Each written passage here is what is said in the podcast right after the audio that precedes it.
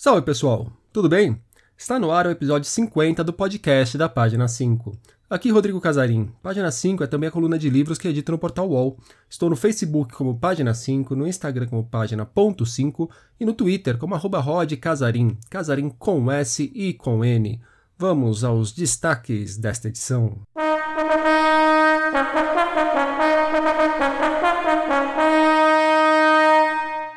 O Caminho de Leitor e a Biblioteca de Miguel Sanches Neto. O nascimento da Livraria Gráfica. Palestra e oficinas de escrita para comemorar os 25 anos da Estação das Letras. O podcast de Chico Sá. Ciro Leão, Marcos Reim em HQ e literatura moçambicana nos lançamentos.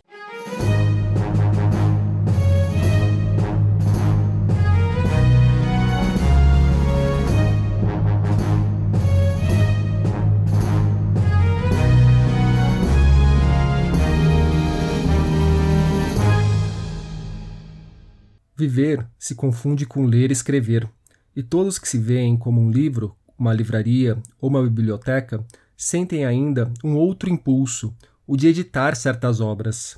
Nós não queremos apenas possuir livros na biblioteca física ou em sua réplica interior, mas multiplicar esses objetos nos quais nos vemos, nosso mais perfeito retrato. Gostaram? Outro fragmento. Os livros essenciais para nós tanto os clássicos quanto os contemporâneos, sempre nos conduzem a outros livros de igual importância.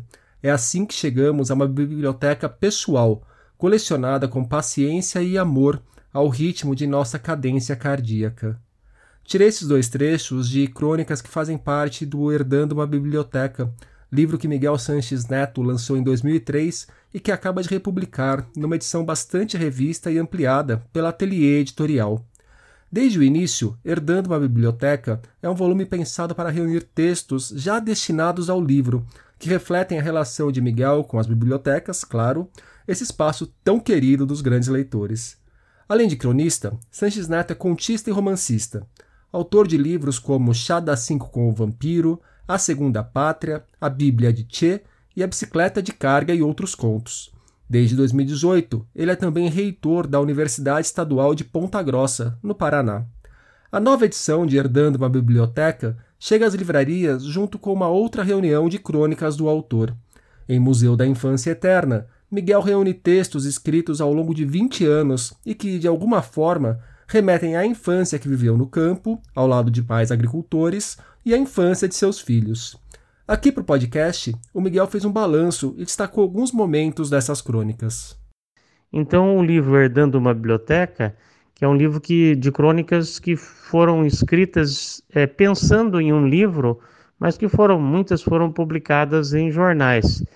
Ele, esse livro ele gira em torno de como é, uma, um intelectual, é, no meu caso, é, nasce dentro de uma família de agricultores é, não alfabetizada ou pouco alfabetizada. Como é que a gente constrói essa biblioteca é, não tendo o exemplo da leitura é, na família, nem nos amigos próximos e muito menos na escola?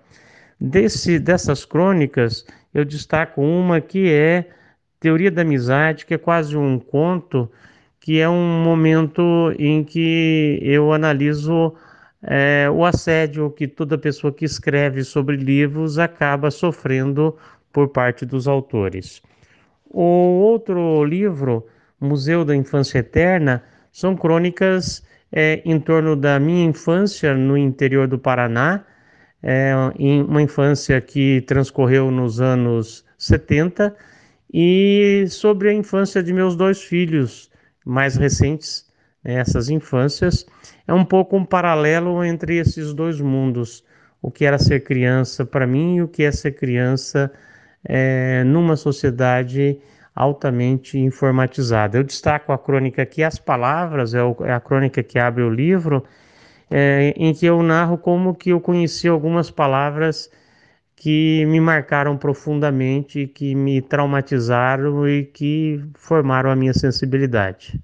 Leio agora para vocês o comecinho de Teoria da Amizade, uma das crônicas destacadas por Miguel. Recebo um livro ruim de um amigo bom. Leio trechos e logo estou desanimado. Não posso elogiar o livro e não quero perder o amigo. Rapidamente escrevo um bilhete. Obrigado pelo teu livro, que começarei a ler ainda hoje. É claro que começo a ler e não termino. Os amigos da gente não deveriam escrever livros. Repassando a própria trajetória, o Miguel indicou quais foram os momentos decisivos para que aquele garoto que cresceu numa fazenda se tornasse esse grande amante das bibliotecas. Prestem atenção em como ele se tornou leitor. É uma história singular. Nessa família de agricultores pouco alfabetizados ou não alfabetizados, né, é claro que a leitura era vista, era tida como algo de preguiçoso, de alguém que não queria é, ir para o trabalho braçal, ir para a roça ou ir para a cerealista que a minha família mantinha. E é, havia um preconceito muito grande em relação à leitura, mais até do que a leitura, um preconceito em relação ao próprio estudo, porque estudar na ótica de uma família é, marcada pela mística do trabalho braçal era fugir às suas obrigações. Eu não tive, então, nenhum professor que me introduzisse no mundo da leitura. E foi por acidente que eu acabei me tornando leitor. É, eu estava na sexta, sétima série quando é, estava pagando o quadro para uma professora de quem eu gostava é, e fui empurrado por um colega, eu me lembro o nome dele até hoje, Norberto, e o sangue espanhol, eu venho de uma família, por parte da minha avó é, paterna, uma família de do País Basco e por parte do meu avô é, paterno da, de, de, Málaga, da Andaluzia. Então, o sangue mais do que espanhol, o sangue basco aí ferveu, eu me virei e, sem pensar, dei um murro no rosto desse meu amigo e acabei é, na diretoria, acabei na sala da orientadora pedagógica da escola, uma escola pública no interior do Paraná durante a ditadura militar. É claro que entre as várias ameaças, como por exemplo ser expulso da escola, né, é, é, pagar a, o hospital desse amigo, desse colega, que era para mim o mais assustador, porque eu teria que explicar para o meu para minha família, para o meu padrasto, como o que, que eu tinha feito e pedir o dinheiro para pagar o hospital, né? Ou receber algum tipo de castigo. É, eu acabei é, sendo meio que inocentado pelo professor de história, que é, disse que se eu fizesse um trabalho é, na biblioteca da escola, eu estaria então liberado dessa minha agressão, estaria perdoado dessa minha insubordinação, o que era uma coisa absolutamente impossível numa escola pública na época da ditadura militar. Então fui para a biblioteca da escola 14 de dezembro e pela primeira vez eu vi livros que eram livros de ler e não livros de estudar. E eu acabei fazendo o trabalho que era a obrigação, mas ao mesmo tempo é, li algumas páginas e voltei à biblioteca com frequência e comecei a me formar como leitor por totalmente autodidata. É, ia pelas prateleiras, escolhia livros, retirava livros, se gostava da, do que estava lendo, continuava fazendo essas leituras. É, foi assim então que eu me formei leitor, né? foi assim que começou a surgir uma biblioteca em mim. Antes de eu ter uma biblioteca em casa, eu tive uma biblioteca em mim que é essa biblioteca lida é, na escola pública e depois em bibliotecas públicas é, em outras cidades em que morei. Eu contei essa história em algum momento na presença do grande escritor Moacir Scliar, e o Scliar brincou dizendo que eu talvez fosse o único caso no mundo né, de alguém que começou a ler literatura porque bateu em alguém. Mas são esses caminhos tortos que nos levam até nós né? Não recomendo isso a ninguém, mas foi através dessa é, punição, né? Dessa coisa terrível que era ir fazer um trabalho na biblioteca que nasceu em mim, a biblioteca, e hoje eu vejo que é a biblioteca o meu habitat. É, eu defino o lar não só onde estão os meus familiares, mas o lar é também onde estão os meus livros. Impossível viver sem os familiares e sem os livros. Também perguntei para o Miguel como ele, um escritor, leitor e reitor de universidade, vê as bibliotecas hoje. Qual é o sentido ou o papel que elas têm ou podem ter? A biblioteca é o espaço maior de liberdade. Na biblioteca tem tudo, cabe tudo, os livros podem conviver é, é, entre si e você pode escolher o que você quer ler, o que você é, quer reler. Você pode criar continuidades e descontinuidades. Vou dar um exemplo de descontinuidades que eu acho de descontinuidade que eu acho bem interessante na minha biblioteca. Minha biblioteca é dividida em literaturas é, de língua estrangeira e literaturas de língua portuguesa. E nas literaturas de língua estrangeira, é, Bukowski fica ao lado de Jorge Luiz Borges, porque eu organizo pelo sobrenome. Então são dois autores que são antípodas, né?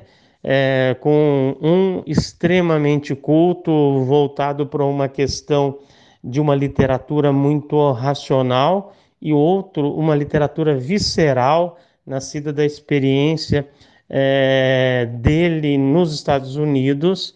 E na minha biblioteca é, Bukowski e Borges são vizinhos.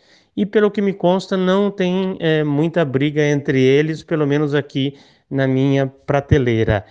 Esse espaço né, da, da a, a experiência da leitura, ele é um espaço fundamental.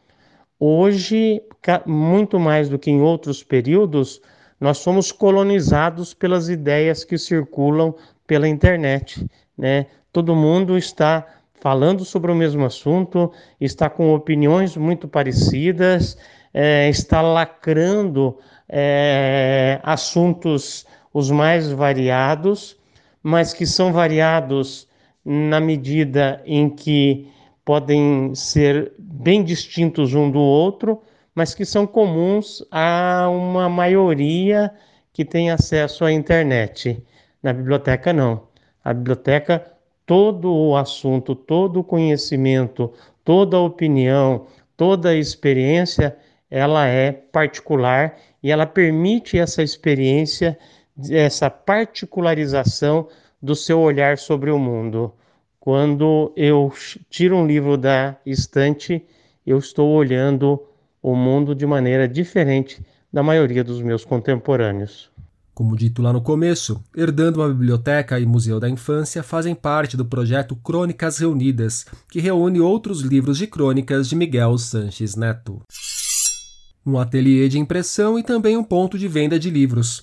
É esta a proposta da Livraria Gráfica, que já começou sua vida online enquanto espera a pandemia de coronavírus dar uma trégua, ou ser superada com algum otimismo para abrir as portas do espaço físico na rua Barão de Tatuí, na Santa Cecília, no centro de São Paulo.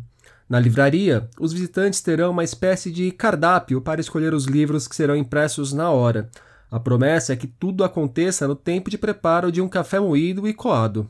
A Livraria Gráfica trabalhará com obras de diversas editoras brasileiras focadas em autores contemporâneos. Ela é uma iniciativa de Gustavo Piqueira, fundador da Casa Rex, com Cecília Arbolave e João Varela, ambos criadores da editora Lote 42, da Banca Tatuí e da Sala Tatuí. Orgulho dos Santa Cecílias. Todos esses negócios estão apenas a alguns passos uns dos outros. Instituição dedicada ao livro e à escrita, a Carioca Estação das Letras está completando 25 anos de vida. Para celebrar a data, vai rolar no dia 26 deste mês, um sábado, a primeira edição do Viver de Escrever, uma série de apresentações e conversas sobre criação literária e mercado editorial. A ideia é que o evento se torne anual. Nessa primeira edição, que será toda virtual, claro, haverá palestra de José Miguel Wisnik sobre Clarice Lispector e oficinas com nomes como Luiz Antônio de Assis Brasil, Ítalo Morricone, Rafael Montes e Marina Colassante, sobre diversos gêneros literários. Deixarei o link para vocês verem a programação e se inscreverem. Suzana Vargas, a criadora da Estação das Letras, lembrou para a gente como o Instituto nasceu e falou um pouco sobre o seu papel. A Estação das Letras nasceu é, de uma necessidade que eu percebi no início, no, nos anos 90, de expandir a literatura, é, levar a literatura a espaços outros é, que não aqueles da sala de aula ou da universidade. Esse trabalho começou com as rodas de leitura promovidas no Centro Cultural do Banco do Brasil, com o meu trabalho de professora. Mas ela entrou, ela começou é, é, é promovendo oficinas e cursos na área de criação literária, que eram é quase é, é, é uma modalidade desconhecida na, na época, e se desenvolveu e se tornou a estação um, uma espécie de um polo né, irradiador do fazer literário em todas as suas dimensões. Então, trabalhamos o livro ao longo desses 25 anos, o livro em todas as suas modalidades. O livro enquanto criação, enquanto produção, enquanto motivo de eventos literários, como as rodas de leitura, os encontros é, em feiras também, em eventos literários no país. É, e também é, como um, um, um objeto que precisa ser cuidado e trabalhado para um mercado, um objeto que pertence ao mercado, que necessita de profissionais. Segundo a própria instituição, mais de 30 mil alunos já passaram pela Estação das Letras e 600 deles publicaram livros. Escritor e jornalista, Chico Sá agora também está com podcast próprio. Em No Balcão, Chico convida os ouvintes a se sentarem à mesa para simularem uma conversa de boteco. Nas histórias semanais, Chico passa por temas como amor, sexo, política, literatura e futebol. No Balcão é um podcast exclusivo da Aurelo, aplicativo de conteúdos em áudio. Mais um desses que seguem insistindo na literatura, Ciro Leão está com um livro novo na praça. Autor de Confusão, uma coletânea de poemas, ele agora se arrisca na prosa longa com Rafaela em Queda, romance que define como um thriller existencial. Meu segundo livro, meu primeiro romance, Rafaela em Queda, foi lançado pela editora Patuá e narra uma sequência meio vertiginosa de acontecimentos trágicos na vida da Rafaela. São delírios e tramas quase sufocantes que ela cria e que acabam atingindo todo mundo à sua volta. Ah, uma definição que eu gosto é que é um thriller, o livro é um thriller existencial. Ele tem recebido umas críticas bem bacanas, que tem me deixado bem animado, ah, mas eu acho que a melhor forma para conhecer um livro é lendo. Então, o próprio Ciro leu o comecinho do livro para que vocês citam um pouco da narrativa. Em meio a tropeços e sobressaltos, Rafaela corre em disparada. Difícil entender seu movimento, pois corre na direção de algo terrível que ela vê bem à sua frente e que lhe mostra dentes e a garra afiada. E por que não para? O que a faz seguir adiante, aproximando-se mais e mais de tamanha ameaça? A resposta está bem atrás dela. Basta olhar melhor e notaremos um segundo espectro, tão terrível quanto, vindo em seu encalço. Um terror adiante, outro nos calcanhares. Duplamente intimidada, ela não para. Prefere alcançar o que encara e assombra a ser alcançada. Bom, é isso. É, muito obrigado ao Rodrigo é, e a você, do Página 5, que está me ouvindo. E se quiser conhecer é, o livro, eu vou ficar muito feliz. Ele está à venda no site da editora Patuá e na Amazon. Um grande abraço e até mais. Como disse o Ciro, Rafaela em Queda chega aos leitores pela Patuá. Depois de um tempo mais ou menos, a Conrad está voltando a investir bem em quadrinhos. Eles acabam de lançar Traje de Rigor, conto de Marcos Rey adaptado para HQ por Gustavo Lambreta. Na história, um camarada compra um smoking para ir a um baile. No dia da festa, resolve parar no bar para tomar umas e acaba encontrando um amigo que não via há anos. Daí para frente, o leitor confere na história, mas quem frequenta boteco e se arrisca nesses momentos da vida pode imaginar o que aconteceu. Esse é o segundo título lançado exclusivamente em e-book pela editora. O primeiro foi Dual Tone, de Vitor Cafage. Em breve, a Conrad também promete começar a publicar webséries. Numa Maputo imaginária convivem moradores da época em que Moçambique era dominada por Portugal e personagens do presente, habitantes de um país já independente. Há um detalhe: estes estão vivos, enquanto aqueles estão mortos. É a partir desse contraste que se constrói Crônica da Rua 513.2, do moçambicano João Paulo Borges Coelho. Romance que explora a história de Moçambique, levando em conta tanto o presente quanto os séculos em que o país esteve sob domínio dos portugueses.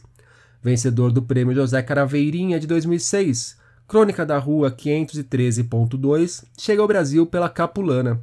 Do autor, a editora já tinha lançado As Visitas do Dr. Valdez, também vencedor do Craveirinha, principal distinção da literatura moçambicana. E nos últimos dias, na página 5, nós tivemos uma análise da pesquisa Retratos da Leitura do Brasil, dividida em três partes. As mentiras de Paulo Guedes sobre o perfil do leitor brasileiro, as mentiras que leitores e não leitores contam, como a falta de tempo para ler ou ler mais, e, afinal, o que é um leitor. Por hoje é isso aí, pessoal. Indique o podcast tanto para os amigos quanto para os inimigos. Um abraço, um beijo, um aperto de mão e até semana que vem.